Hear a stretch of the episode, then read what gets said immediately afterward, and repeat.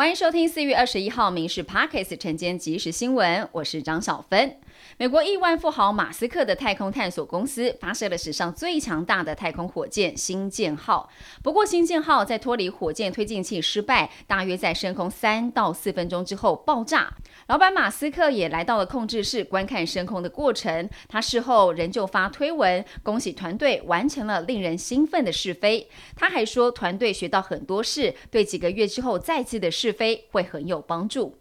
美股收盘最新，由于电动车大厂特斯拉跟几家地区性银行的财报令人失望，华尔街股市主要指数收跌，道琼是下跌了一百一十点，是以三万三千七百八十六点作收。标普五百跟纳斯达克指数分别下滑了百分之零点六零跟零点八零，费城半导体指数是微跌了零点一点。美国总统拜登二十号分别跟法国总统马克宏、欧盟执委会主席冯德莱恩通话。拜登跟马克宏重申维护台海和平稳定的重要性，以及为促进印太地区繁荣安全的努力。这是马克宏日前访中之后表示欧洲不应卷入台海引发争议之后，两人的首度通话。另外，拜登跟欧盟执委会主席冯德莱恩也针对了冯德莱恩之前的北京行交换了意见，也重申维护台海和平稳定的重要性，还有维护国际秩序、人权跟公平贸易承诺。体育的消息，旅美好手张玉成升格当二宝爸，好运报道。今天轰出了一发两分炮，近四场初赛第二度开轰，手背也滴水不漏。祝波士顿红袜是以十一比五击败了明尼苏达。两胜一败拿下了系列赛。在此之后，张玉成本季打击率升到了一成，两发全垒打，六分打点。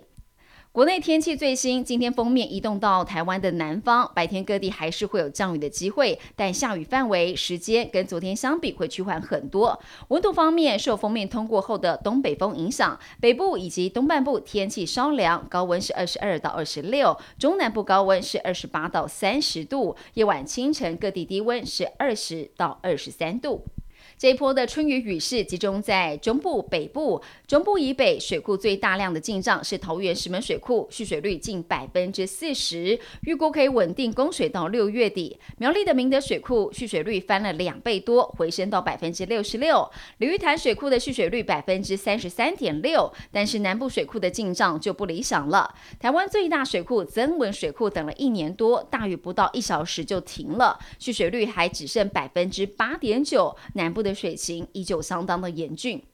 疫后观光旅游复苏，但是受到了电价、人力成本上升。去年国内旅馆房价平均比疫情前上涨了百分之十一，民宿是涨百分之五点二，其中观光旅馆以花莲涨了百分之七十一点三是最高，一般旅馆则是以嘉义涨幅将近五成最高。旅宿业认为，在疫后各项成本上涨，房价涨一成不算多。专家是预估整体的旅馆房价持续的走高，但随着国际旅客回流，郊区旅。旅馆价格可望趋缓。